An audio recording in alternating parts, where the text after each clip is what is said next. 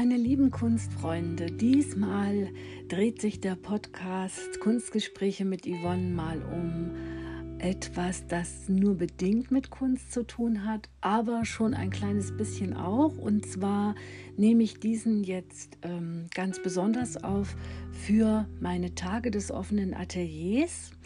Und da soll sich diesmal alles um Georgia O'Keeffe drehen, eine der bekanntesten amerikanischen Künstlerinnen, die die amerikanische Moderne mit begründet hat und mit viel ja, Mut, Sensibilität und ähm, Hingabe ihre monumentalen Blumenbilder und auch äh, Landschafts, ja, ich will sagen sogar Stillleben, Landschaftsstillleben gezeichnet und gearbeitet hat.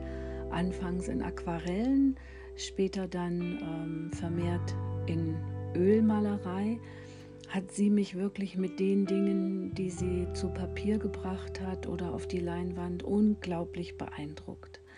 Davon bin ich so inspiriert gewesen, dass ich ähm, begonnen habe, auch eine kleine Zahl eigener Arbeiten dazu zu entwickeln. Aber es hat mich natürlich auch inspiriert, mich mit dem Thema Natur, Blüten, Landschaft, Kompositionen und auch Materialien viel intensiver als bisher auseinanderzusetzen.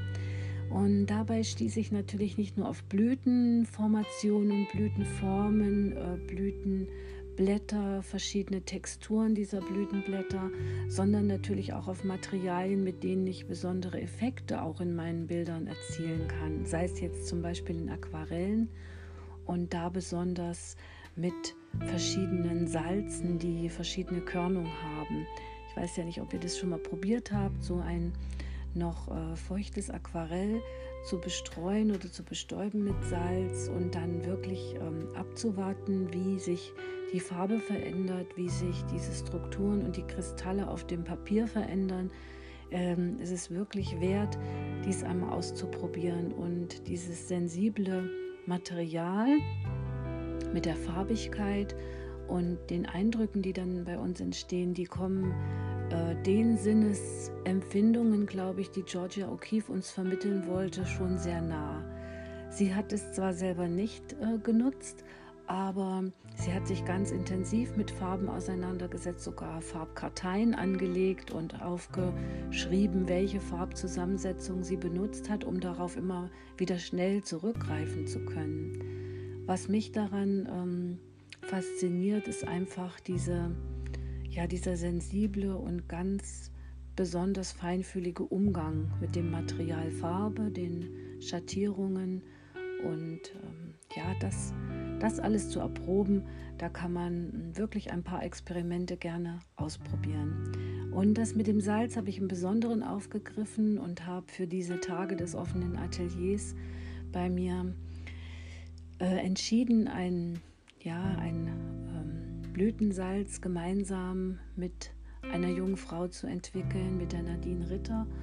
Und ähm, wir haben also Blüten gesammelt, uns darüber unterhalten, verschiedene grobkörnige, feinkörnige Salze dazu verwendet und wollten sozusagen ähm, andere auch auf den Geschmack der Kunst bringen im Sinne von Georgia O'Keeffe.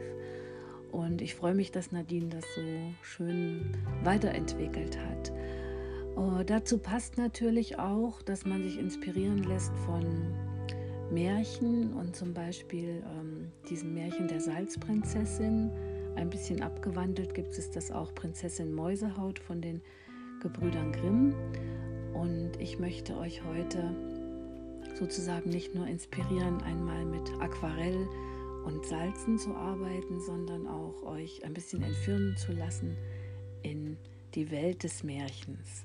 Und zum Abschluss dieses kleinen Ausflugs äh, zu Georgia O'Keeffe und in die Welt der, der Blüten, der Sinne, möchte ich euch natürlich auch noch ein kleines Hörerlebnis dalassen und lese euch das Märchen vor von der Salzprinzessin. Es war einmal. Vor langer Zeit lebte ein König. Er hatte drei Töchter. Da er schon sehr betagt war, beschloss er, der klügsten von ihnen sein Königreich zu überlassen. Sieben Tage vor seinem Geburtstag ließ er seine Töchter zu sich rufen und sagte zu ihnen, Diejenige, die mir das kostbarste Geschenk macht, bekommt mein Königreich. Die drei überlegten lange, denn jede von ihnen wollte das Reich des Vaters regieren. Sie überlegten so lange, welche Kostbarkeiten ihren Vater erfreuen könnten. Als der Tag seines Geburtstages gekommen war, schenkte ihm die älteste Tochter kostbaren Schmuck, die mittlere einen teuren Mantel.